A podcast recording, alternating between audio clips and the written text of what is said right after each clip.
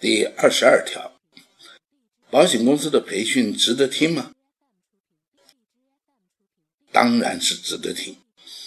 保险公司的培训一向都是非常好的，而他们呢，都是一些保险的专家，同时呢，他们所讲的课程的内容啊，都是经过证实的，而且是专业的。那么，包括呃，保险公司保险公司的由来，保险的由来，世界上第一家保险公司在哪里？那么，为什么要买保险？保险的功能意义啊，以及产品。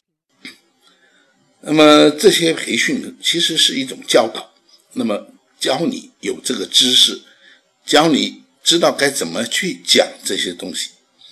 所以啊，呃，我们做保险不能够不懂啊，我们我们不能够外行，所以一定要听这些培训。不过呢，这些培训用在销售上，那么不见得管用。为什么呢？因为准客户并没有打算要做保险，所以他也并不想要了解保险的由来、保险的历史、保险的功能，而那些他听起来就感觉好像是做广告一样。那么也难怪很多准客户不喜欢听业务员销售，因为听来听去都是那些东西。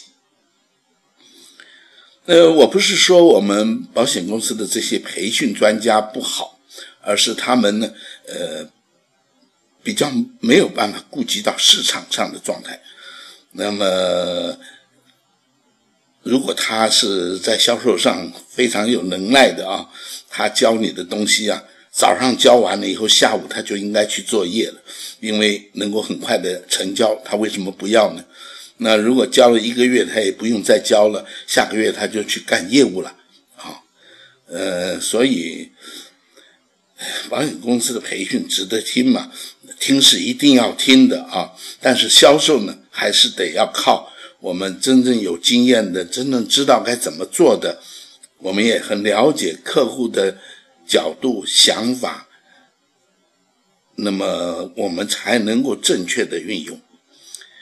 那么，如果是推销啊，保险公司的培训已经很够了，因为他给你的知识、给你的这些内容，你足够去跟客户讲了。但是如果推销没有用，而需要靠面谈的话，那么当然，呃，那些东西恐怕就不能那样用了。